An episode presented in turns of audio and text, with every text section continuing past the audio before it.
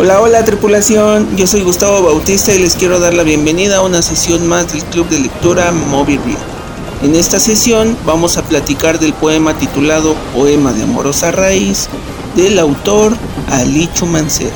Que lo disfruten. Bienvenidas, bienvenidos, bienvenides. Ya es lunes de sesión y saludo a todas las personas que nos escuchan, espero anden de lujo excelentes vacaciones a los que empiezan esta fabulosísima semana de Semana Santa y a los que nos toca trabajar, pues ojalá les sea muy amena. Hoy nos acompañan como invitados de lujo, como siempre, Constanza Hernández, ¿cómo estás? Bien, gracias. Hola. Cool, eh, Gustavo Bravo también, al otro lado del monitor, ¿cómo estás, Tocayo? ¿Qué tal? Bien, bien. ¿Qué les pareció su, su primer encuentro con este bonito poema de amorosa raíz? Bueno, siento que a lo mejor puede parecer un poco bíblico. Sí, ahora sí que, porque habla de los ángeles y un poquito la esperanza. Y ahora sí que, ¿cómo era antes de que naciera la esperanza? Y no sé, a lo mejor se refiere a la caja de Pandora. wow. Ok. Como dijo nuestro Prezi, yo tengo otros datos. Eh, tú, Cons, ¿cuál fue tu, tu, primer, este, cómo fue tu primer encuentro? Eh, ¿Conocían al autor? No, no lo conocía y, bueno, no sé, con el poema me quedé más en la superficie, como en la parte romántica. Sí. Eh, también por ahí va mi idea, la, idea romántica. Eh, tampoco conocí el autor y de hecho me divertí mucho descubriendo la, la historia del señor Ali. Vamos a darle al contexto, ¿vale? Sí. Dice, Ali Chumancero nació el 9 de julio de 1918. Eh, decía que era la comunidad CH eh, piensen lo que quieran, yo pensé en la comunidad chingada de la ciudad de Acaponeta, Nayarit, siendo el tercero de seis hijos. Eh, a los seis años su madre lo lleva a Guadalajara, Jalisco, junto con sus hermanos Luis y Juan, donde terminarían sus estudios de primaria y secundaria en el Colegio Manuel López Cotilla. Ingresa a la Escuela Preparatoria Jalisco en 1932, donde tuvo como maestros a Enrique Díaz de León y al arquitecto Agustín Basabe del Castillo Negrete. De acuerdo con su hermano Alfonso, Ali es expulsado de la preparatoria porque, abro comillas, se metió de comunista. No, yo creo que la etapa del comunismo en la juventud es inevitable. En junio del 37, eh, Chumero se, muda a la Ciudad de México con la intención de, ingresar a la UNAM en la Facultad de Filosofía y Letras. Eh, inicialmente no consigue inscribirse porque pues tenía materias reprobadas de la Uni de Guadalajara, ¿no? Todos reprobamos, ma, es parte del comunismo. Es que tú no lo entiendes. y pues por carecer de documentos, entra de oyente a, pues, a las clases se aloja en un cuarto de vecindad en la calle Costa Rica, cercana al barrio de Tepito, y comienza a leer este, a los poetas del grupo de, los contemporáneos. En ese periodo, eh, Chumancero sufrió de pobreza, o sea, literalmente vivía junto con, eran cinco personas en total, en un espacio de cinco por cinco metros, todos dormían en el suelo, ¿no? Como que esto es el verdadero comunismo.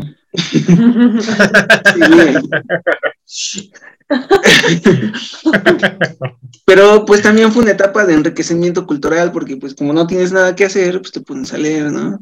En, ese entonces. Eh, y pues le dio chance para conocer las obras que, le interesaban mucho, como Salvador Novo, eh, Carlos Pellicer, Javier Villaurrutia y Gilberto Owen. Se hace, bueno, más adelante se hace muy compa de, Gilberto, y ahorita les digo en dónde. Al entrar a la universidad conoce al filósofo español exiliado de México, José Gaos, quien sería su maestro durante pues, sus estudios en la Facultad de Filosofía y Letras. crea una revista que se llama Tierra Nueva en 1936 y bueno, como fundador empieza a conocer a, pues, varios contemporáneos, ¿no? Octavio Paz, eh, Pablo Neruda. Eh, bueno, aquí tengo el dato que dice, eh, Octavio Paz le presentó a Pablo Neruda en el funeral de Silvestre Revueltas, ¿no? Como, como tres, tres eminencias de, de la poesía en una mala situación bueno, gracias a su revista, pues escribió sus primeros poemas, eh, los cuales permanecieron inéditos. Eh, fue codirector de la revista desde su primer número que apareció en el año 40 hasta el año 42, con José Luis Martínez, Leopoldo Sea y Jorge González Durán. Luego, eh, Chumancero fue descrito por muchos de sus conocidos, esto me encanta, eh, como un hombre amable, simpático y buen conversador. En sus palabras, eh, él, abro comillas, dice, la seriedad es una forma de muerte. Por eso nunca hice una carrera, que es el sueño de todo hombre solemne, tener éxito, poder y autoridad. Tengo licenciatura en buenas conversaciones, que me la acabo de inventar, ¿cómo la ven? Para todos los comunistas. Eh, es un hombre, fue un hombre alegre, por supuesto, momentos de sosiego para pues ponerse a escribir, aprovechar este eh, pues toda su plenitud, ¿no? Muchos elogios, se describía a sí mismo como un obrero de las letras, ah. cuyo oficio era corrector de estilo y tipógrafo. Además, soy comunista, pero soy superior porque soy un obrero de palabras. La obra poética de, Chumancero es breve, cuenta con tres libros y un total de no más de 200 páginas. Eh, después de Palabras en Reposo, publicado en 1956, pues no volvió a escribir más poesía, lo cual provocó comparaciones con su compísima Juan Rulfo, quien también publicó pues solo dos libros, ¿no? Eran como, ah, no manches, tú publicaste tres y qué joya, ¿no? Y Juan Rulfo, digo, hoy por hoy, hay gente que lo defiende a capa y espada como, sí, Juan Rulfo era un genio y lo demostró con dos libritos. En 1942, Octavio Barreda lo invita a colaborar en la revista Letras de México y después en El Hijo Pródigo, fue primer fundador y redactor del 49 al 51 de México en la Cultura. Fue eh, una sección suplemento del periódico Novedades. Fue becario del Colegio de México en el 52 y del Centro Mexicano de Escritores entre el 52 y el 53. Entre el 61 y el 70, entre el 62 y el 71 colaboró con Fernando Benítez, en el suplemento La Cultura en México de la revista Siempre. En el 64 es admitido por la Academia Mexicana de la Lengua y fue miembro honorario del Seminario de Cultura Mexicana. Bastante comunista para ganar dinero.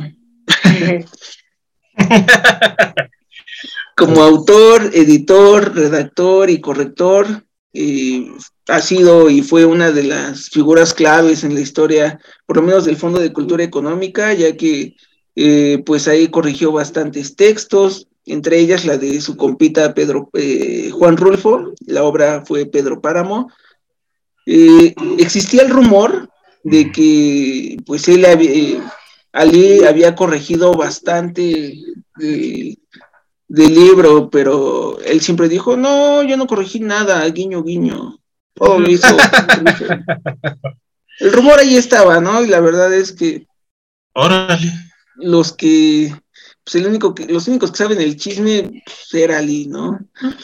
Eh, básicamente del 40 al 70, Ali se dedicó a escribir pura crítica de manera constante y creo que todo lo empalmó, lo empalmó en su obra de los momentos críticos del 87. Tuvo cinco hijos con su eh, en su matrimonio con Lourdes de Chumancero. De, esta señora no encontré mucha información. Y bueno, víctima de neumonía, falleció a los 92 años, el 22 de octubre del 2010. ¿Cómo ven? Viva la URSS. Muy comunista.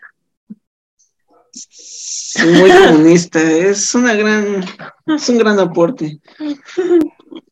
Yo digo, cuando estaba buscando la info y, bajando todos sus datos, sí me dio risa pensar que era de esos escritores que, te dicen, es que yo no tallereo mis textos, digo, cada quien, eh, me encantaría decir que los respeto, pero me da risa, mi risa es de total respeto. Pero sí pasa. Ajá, digo, creo que ahorita con las puertas del Internet es más fácil autopublicarse, pero yo personalmente cuando me he encontrado textos que, que digo, oye, no manches, sí, dale una revisadita, ¿no? Aunque sea dile a tus compas que lean tus textos. Como que me fui más por ese lado de humor de, oh, sí, soy comunista y soy progre, que actualmente pues abunda en este tipo de, de personajes de la literatura. Eh, ¿Alguien hizo algún arte? ¿Les recordó alguna canción? Bueno, es que ahora sí que yo pensé en puras cosas religiosas, como la ciencia de Dios y los ángeles, pero a lo mejor vestido de luto, como que yo no sabía que era comunista. No. Ah. como que no sé, a lo mejor hubiera pensado que no lo escribió en comunista, sino alguien más de onda espiritual. Podría ser. Eh, no sé, como que yo no encuentro tu relación, o me cuesta eh, ver la, relación que haces, como qué verso o, qué estrofa, qué párrafo te llevó a, a, esa conclusión, Tocayo. Bueno, esto de cuando aún no nacía la esperanza, ni vagaban los ángeles en su firme blancura, cuando el agua no estaba ni en la ciencia de Dios. Esto de antes, antes, muy antes. Sí, yo me fui, bueno, tú con... Pues sí, es que yo me fui más a la, justo a la parte romántica, que creo que es la más evidente, ¿no? Sí. Eso de que el amor que siente por la otra persona siempre ha existido, el amor que sienten ambos siempre ha existido, incluso antes de conocerse. Yo lo tomé así. Pero no sé, bueno, por la parte religiosa, mm, podría ser Sí, bueno, tiene cierto sentido de que el amor existiera antes que el mundo, porque, bueno, los que somos católicos, bueno, yo ya no, pero los que, fuimos educados bajo esta enseñanza católica, te dicen que Dios creó al mundo y que nos ama, y que entonces puede que venga de esa relación de primero estaba el amor de Dios y después creó todo. Es que yo me imaginé, ahora sí que como antes, como acaba, ya éramos tú y yo, yo me imaginé como una especie de prototipo Adán y Eva. Mm, me fui un poco antes de la Adán y Eva. a lo mejor y antes. Esta relación amorosa que hubo con el diablo y Dios, creo que la habíamos platicado en otros episodios. Así que mm. el diablo es como, como el hermano mayor, ¿no? Que le dicen, pues vas a tener un hermanito y todo lo que tú tienes se lo vamos a dar a él. ¿No? y por eso el diablo es como, no manches, era, era mi, paraíso, ¿cómo que ahora tienes un favorito que se llama Dan y la favorita Eva? yo sí hice este dibujito que se los voy a subir ahí a Instagram. Ah. es, es, un intento de diablo y un intento de Dios, como rodeados de la nada. No, justo como de, ay, pues antes de Adán y Eva, pues solamente éramos tú y yo, carnal, éramos los ángeles, éramos sueño y mugre. Yo me fui más por ese lado, ¿no? Como esta, esta historia triste, bueno, creo que siempre nos han enseñado la, la historia de que el diablo es malo y se lo merecía, ¿no?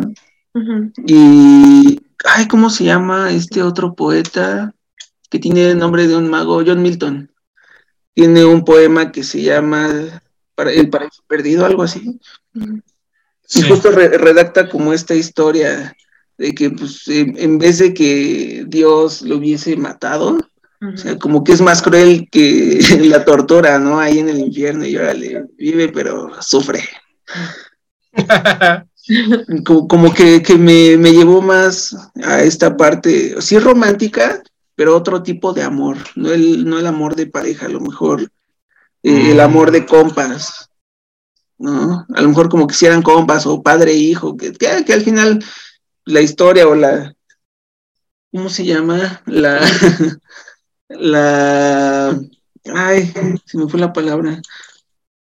La, la cultura del, del, catolicismo nos ha enseñado que Dios creó todo, pues igual creó a, a, a los demonios, a los ángeles, ¿no? Como, como que no estaba tan perdido, o sea, como retomando, digamos que la parte de en medio de ustedes dos, como si el romance, si, si este, Dios y el cielo, toda esta, ya podemos decir mitología católica, o todavía no.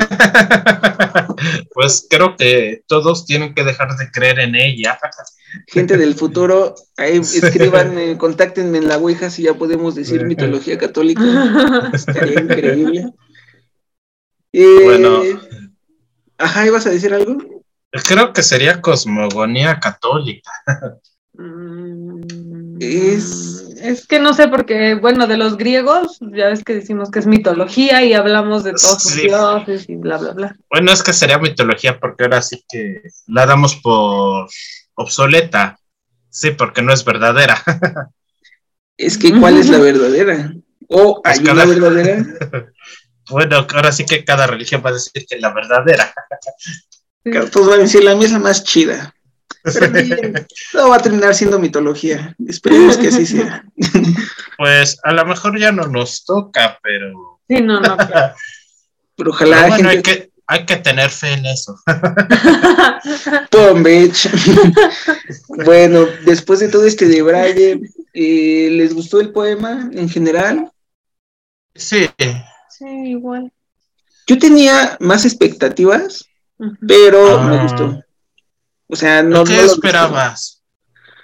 esperaba algo más oscuro, más Ah, eh, tiniebloso, más, Ah, no, más cero. deprimente.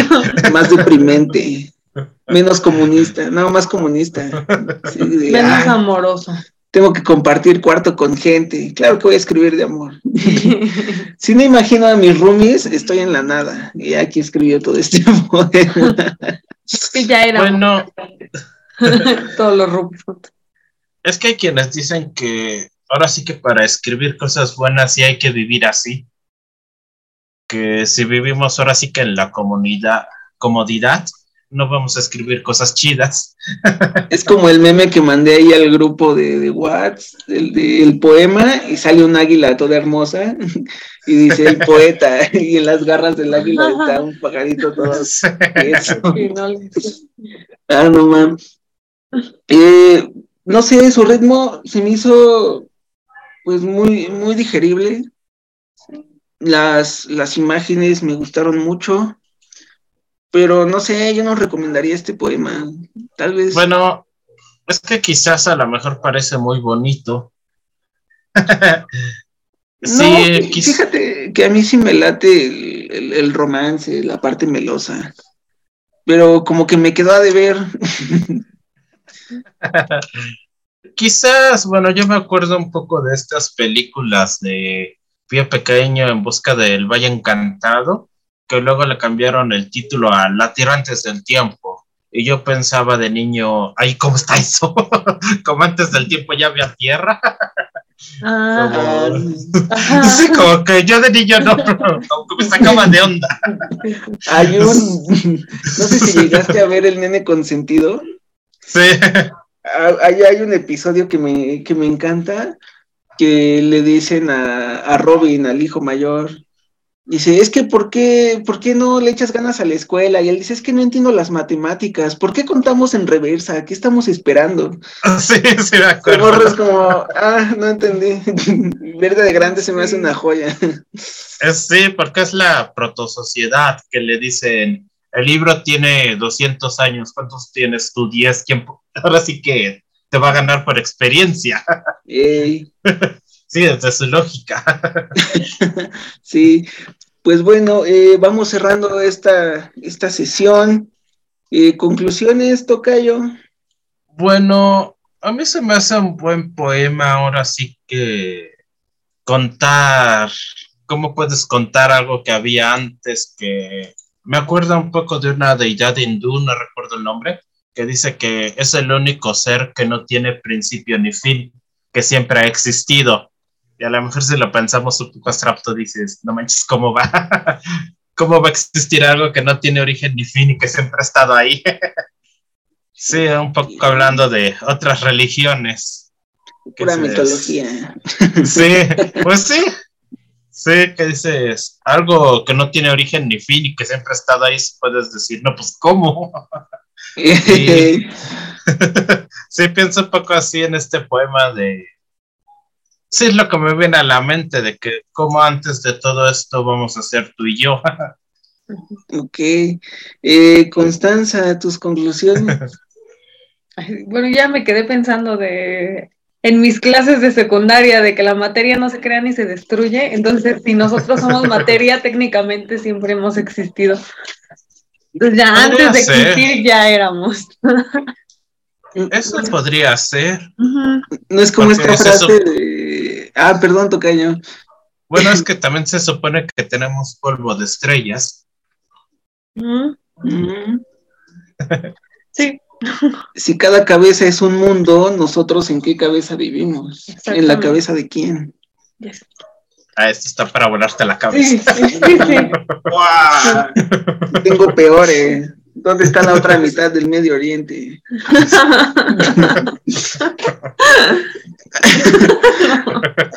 Pero bueno, ya concluyendo del poema, sí me gustó, no sé, es como que siento que sí necesito leer más del autor como para decir si lo recomendaría o no. Claro.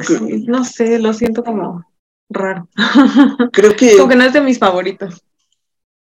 Podría ser, es que, eh, bueno, insisto, fue poca la poesía que escribió.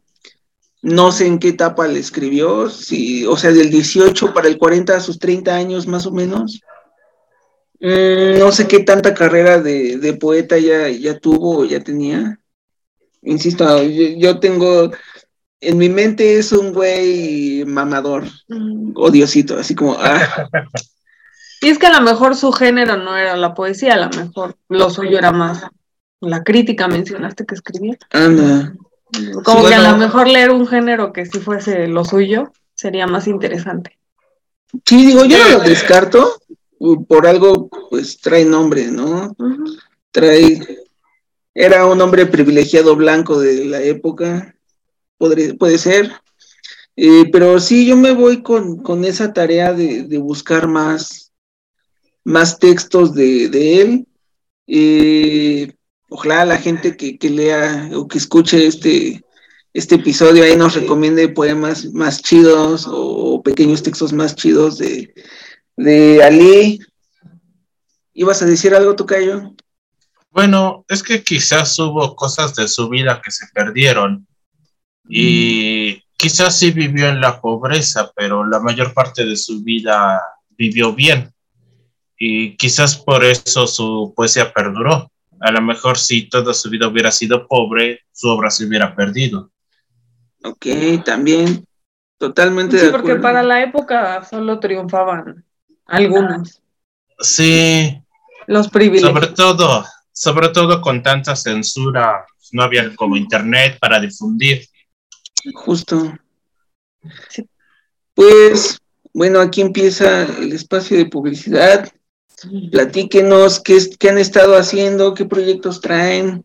Tocayo, ¿ahora qué te dedicas? Bueno, sigo con mis cuentitos. ya esperamos que, los publiques pronto. Sí, ojalá y sí.